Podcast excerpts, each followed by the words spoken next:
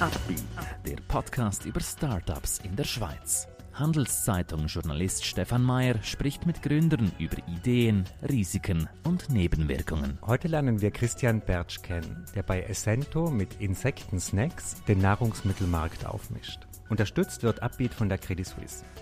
Und vielleicht haben Sie ja nach dem Hören dieses Podcasts selber Lust auf die Startup-Welt. Warum nicht? Am 20. Februar gibt es die nächste Gelegenheit dazu.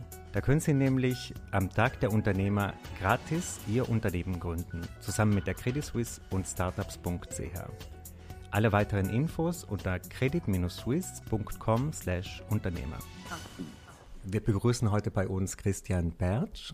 Er ist einer der Mitgründer von Essento. Ihr beschäftigt euch mit Insekten. Was genau macht ihr? Ja, wir sind äh, der Pionier, wenn es um essbare Insekten geht. Wir machen feine, nachhaltige und gesunde Produkte basierend auf essbaren Insekten.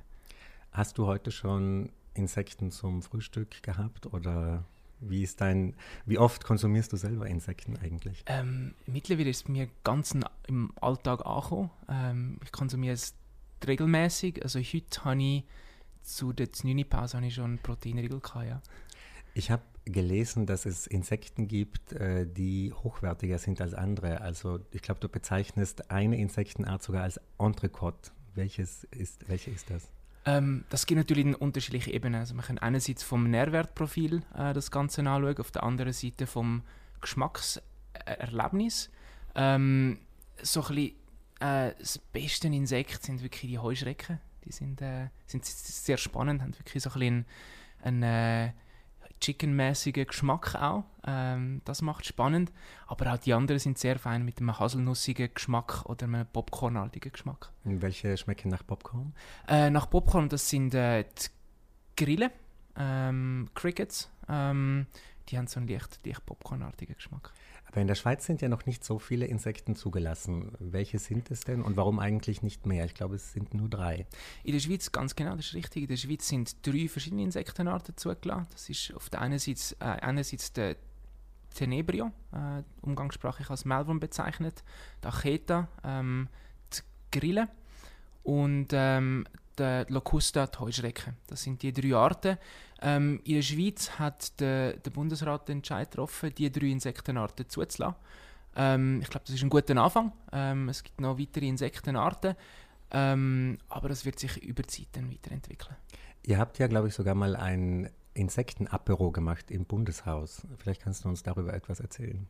Ja, also zum Punkt, wo wir angefangen haben, ist äh, der, der Handel und Verkauf von Insekten noch nicht legal gewesen.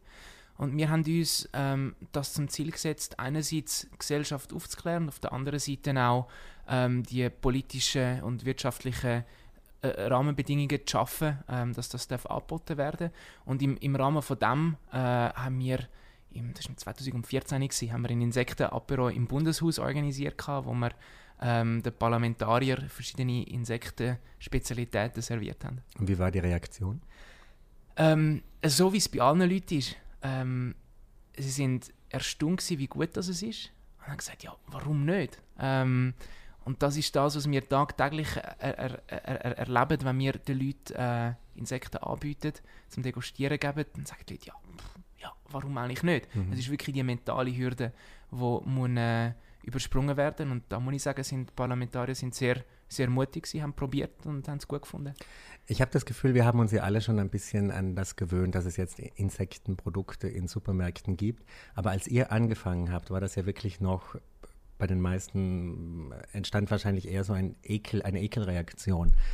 Warum wie hast du dich denn mit deinen Gründern zusammengeschlossen? Wie habt ihr euch entschieden, dieses Thema, ich meine, ihr hättet ja auch irgendwas anderes machen können. Warum denn ausgerechnet Insekten? Ähm, was, was mich extrem beschäftigt hat, ist Essen. Und nach wie vor, ich finde Essen ist sehr faszinierend und Essen hat sehr viel Potenzial auch. Ähm, dass wir uns dort äh, gesünder und nachhaltiger können ernähren können. Ähm, und dann habe ich die ganze Bandbreite angeschaut. Was gibt es was gibt's für Möglichkeiten? Ähm, und wo können wir ein möglichst natürliches Produkt hochwertig anbieten? Und ähm, bin im Zusammenhang von dem auf verschiedene Sachen gestoßen. Unter anderem ähm, hat auch die FAO, also die Welternährungs- äh, und Landwirtschaftsorganisation, hat auf das äh, aufmerksam gemacht. ähm, dass Insekten ein extremes Potenzial haben. Und dann haben wir gesagt, ja, wir schauen es mal anschauen. Macht das überhaupt Sinn? Ist es nachhaltig? Ist es wirtschaftlich?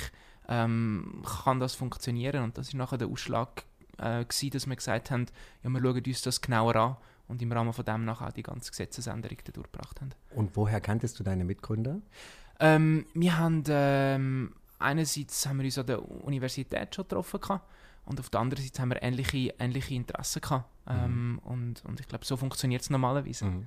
Und heute verkauft ihr ja unter anderem Insekten, Protein, Riegel. Welche anderen Produkte habt ihr noch im Angebot?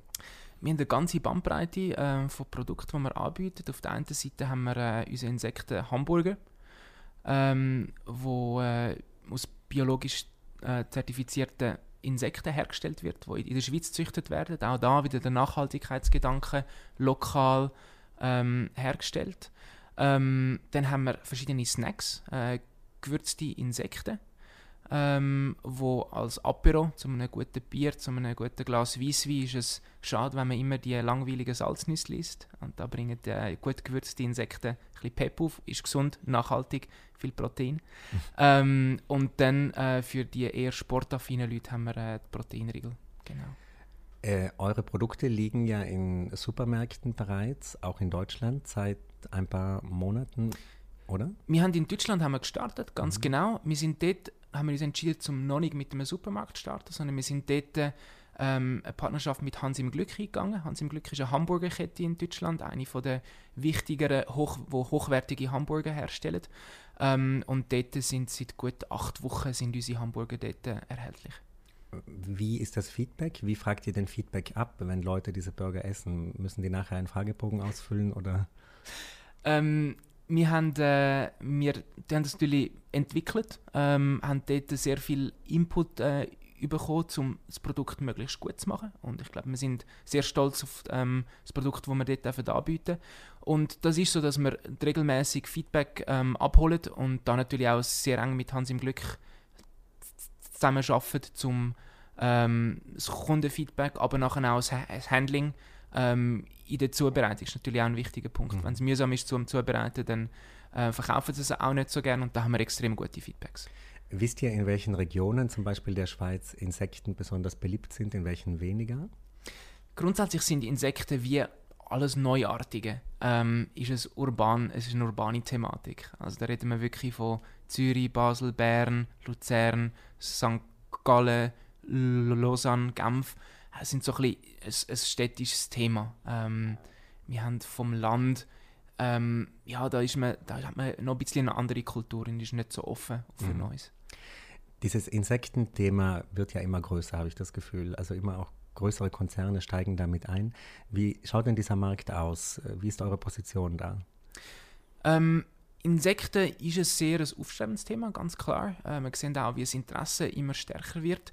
Man muss aber sich bewusst sein, es ist immer noch ein Nischenmarkt. Ähm, äh, es ist etwas, wo, noch, wo wir noch viel äh, Aufklärungsarbeit machen, aber wir sehen die positive Entwicklung, die sich dort, äh, sich dort ergibt. Und innerhalb von diesem Markt, auch europäisch gesehen, haben wir uns als Essento als Pionier können positionieren Wenn es um essbare ähm, Insektenprodukte geht, dann kommt man sehr schnell zu uns. Wir sind auch ähm, europaweit aktiv ähm, und haben noch ein paar sehr spannende Projekte, die wir äh, nächstens dürfen dann anpacken. Wie grenzt man sich denn von der Konkurrenz ab? Sagt man dann, die Heuschrecke ist bei uns besonders verfeinert oder? Ähm, wir sehen es aktuell nicht als Konkurrenz, sondern wir sehen, das, sehen ähm, alle anderen Players als Mitstreiter. Es ist ein Miteinander. Ähm, was uns ganz wichtig ist, dass wir uns von der Qualität unterscheiden. Also wir sehen uns, und das ist auch natürlich als Positionierung als Schweizer Unternehmen, was in unserer DNA ist, Qualität, das ist das wichtigste Lebensmittel. Ähm, ja, die Qualitätssicherung, das ist ganz, ganz ein wichtiger Punkt. Ähm, und bezüglich dem tun wir uns von unseren Konkurrenten ähm, abgrenzen, äh, dass wir transparenter sind, eine bessere Qualität haben ähm, und, und äh, ganze Palette an Produkten anbieten Du musst in deiner Rolle ja auch ein bisschen mehr sein als jetzt nur ein Gründer, der sich mit irgendwelchen Businessplänen äh, beschäftigt. Du bist ja auch irgendwie ein Missionar, der irgendwie eine neue Idee verbreiten will. Du bist Kochbuchautor, wenn ich das richtig gelesen habe. Siehst du das auch so, dass du so mehrere Hüte aufhast in diesem Projekt? Ja, das äh, gehört dazu. Es ist aber nicht so, dass es nur bei mir der Fall ist. Es ist bei vielen Un Unternehmensgründern, die etwas verändern in der Gesellschaft. Also wir sehen uns auch als, als, ähm, als, als Pionier in diesem Markt. Und da geht es darum, dass man die Werte, die man hat, dass man dazu aufsteht, dass man Auskunft gibt. Und ähm, das ist im Essen ist das nochmal äh, ein spezifischer, weil es geht darum, dass wir ein kulturelles äh, Verhalten, das wir haben, der Ernährung oder die Nahrung, die wir zu uns nehmen, ist in jedem, jeder Region ein bisschen anders. Und die zu ändern, das ist, ähm, das ist eine sehr, sehr spannende Aufgabe. Aber man sieht regelmäßig, dass das sehr oft gemacht worden ist. Und entsprechend sehe ich mich jetzt auch nicht als jemand extrem Spezielles, aber ich habe eine sehr, sehr spannende Aufgabe. Da, mhm. hast du definitiv recht. Aber könntest du dir überhaupt vorstellen, in einem Bereich sozusagen etwas aufzubauen, zu gründen, wo du jetzt nicht deine Werte hundertprozentig abgebildet siehst? Nein, da hätte ich wirklich Mühe. Ähm, mir ist wirklich sehr wichtig, dass hinter dem, was wir machen, dass wir voll und ganz dahinter stehen Und ähm, ich sehe das auch in meiner Generation, das ist ein Wechsel, wo das Wertebasierte immer wichtiger wird. Ähm, und nein, ich, mir muss, ich muss dahinter stehen, was wir machen. Und das überträgst du dann auch auf das Team? Das heißt, wenn Leute neu kommen, die müssen hinter dieser Kultur auch stehen, also auch mit dieser neuen Esskultur.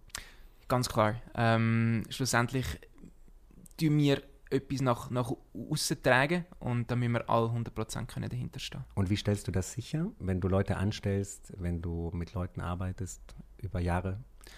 Ähm, das ist ein Prozess. Es ist natürlich auch immer ein, ein Bauchgefühl. Einstellung ähm, von Leuten hat unterschiedliche Elemente. Da ist sicher ähm, das, der Skill-Style ist das eine, aber auf der anderen Seite ist nachher auch der, der Fit ins Team rein, rein von der Werthaltung her. Und das merkt man relativ schnell. Ähm, und ich bin da extrem stolz auf unser Team. Wir haben wirklich einen super Teamzusammenhalt.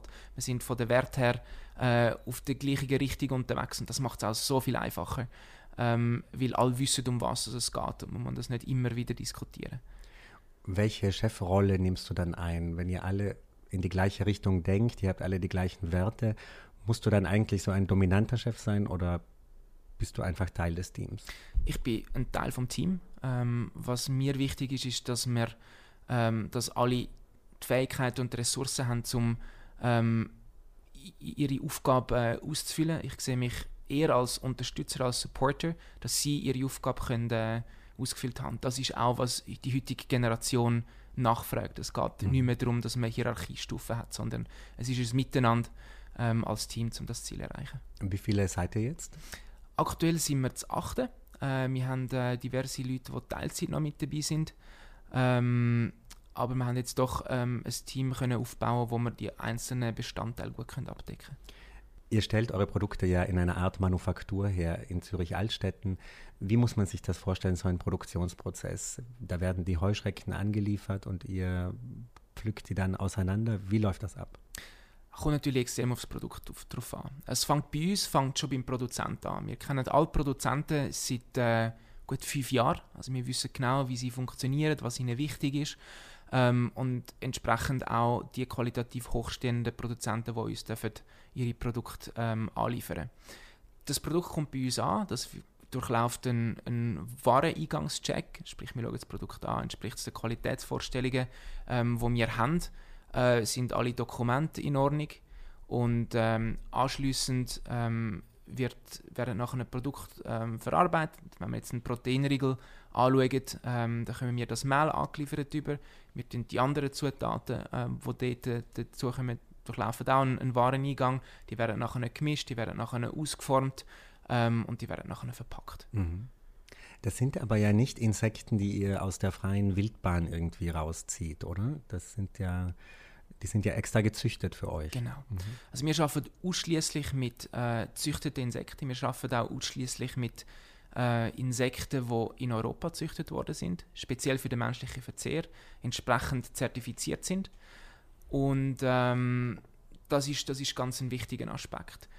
Wir haben aber auch einen Teil von der, von der Produkte, die man verarbeitet, äh, zum Beispiel der Hamburger, der wird mit Schweizer Insekten hergestellt.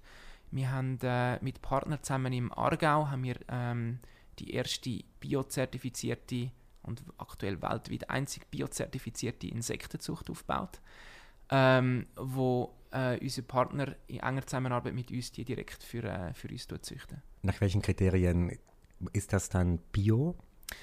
Ähm, das ist bei uns von Anfang an ein Anliegen gewesen, dass noch im Jahr 2013, 2014 sind wir auf Bioswiss zugegangen und haben gesagt, wenn wir über die Zukunft reden, dann gehört die biologische Landwirtschaft dort auch ganz klar dazu. Das sieht man auch an den Diskussionen, die aktuell in der Öffentlichkeit geführt werden.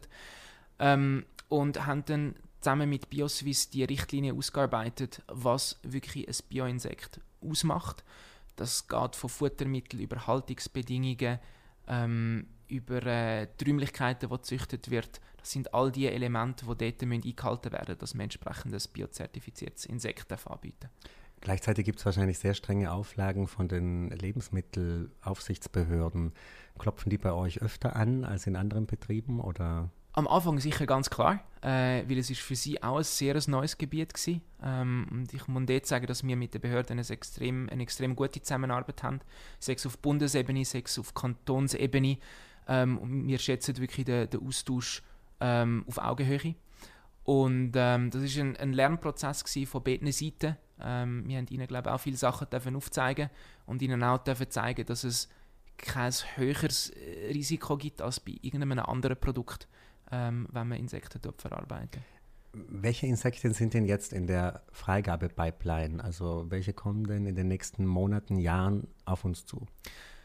Ähm, man muss das sehen, es gibt, äh, die Schweiz übernimmt da das Novel Food Gesetz äh, in der EU. Wir, reden, ähm, wir haben dort ähm, einen Prozess, wie neuartige Lebensmittel einen Antrag durchlaufen. Und ähm, darum sind wir auch öfters, oder bin ich öfters in, in Brüssel aktiv, um auch mit der Europäischen Kommission und der EFSA ähm, das zu koordinieren. Und es geht auf der EU-Ebene geht es zuerst mal darum, dass sie die Insekten, die in der Schweiz schon zugelassen sind, auch können zulassen ähm, Und wir, es geht aktuell jetzt nicht darum, dass wir eine riesige Bandbreite von Insekten ähm, auf den Markt bringen, sondern es geht darum, dass wir ähm, die Supply Chains, die wir jetzt für uns aufgebaut haben, dass wir die können stärker machen ähm, dass wir die können stabiler machen und aufgrund von dem nachher können weiter wachsen Aber es ist natürlich ganz klar etwas, wo wir auch mit äh, verschiedenen Forschungsrichtungen anschauen, was ist wirklich sinnvoll, weil am Ende ist das auch unser Antrieb. Wir wollen, wir wollen und leisten den Beitrag, dass die Welt ein bisschen ein besserer Ort wird. Und da geht es auch darum, dass man sich ganz genau fragen, was für Rohstoff ich verarbeite, wie ich die verarbeiten, dass ich nachher ein gutes und ein sinnvolles Gesamtergebnis habe. Du hast gesagt, du bist in Brüssel unterwegs, du hast mit Behörden zu tun. Wo hast du denn diese Lobbyarbeit gelernt? Das wird einem ja auch nicht in die Wiege gelegt. Ähm, ja, wie so viele Sachen als Unternehmer. Ähm, es ist an der Job, man taucht ein. Ähm, man nimmt die Sachen mit, ähm, muss natürlich sehr viel auch reflektieren, man Sachen mitnehmen ähm, überdenken, was habe ich richtig gemacht, was ich nicht richtig gemacht, gibt es keine Ausbildung dafür. Ähm, mhm. Man taucht ein und äh, ja, das ist so, so, wie wir die letzten paar Jahre funktioniert haben. Haben natürlich immer wieder Partner und Kollegen und Unterstützer, die uns helfen können. Aber am Ende, ähm, ja, mittlerweile habe ich keine Angst mehr vor überhaupt nichts mehr. Ich sage es jetzt mit europäischen Behörden, am Anfang ist das wirklich so eine big, äh, riesige Blackbox gewesen, wo man so das Gefühl hatte, oh nein, ähm, das ist heikel. Ähm, und ich weiß nicht, wie es geht, aber das gibt es nicht. Äh, wenn man etwas Neues aufbaut, dann heißt es, gut, äh, gehen wir mal dorthin, schauen uns das mal an.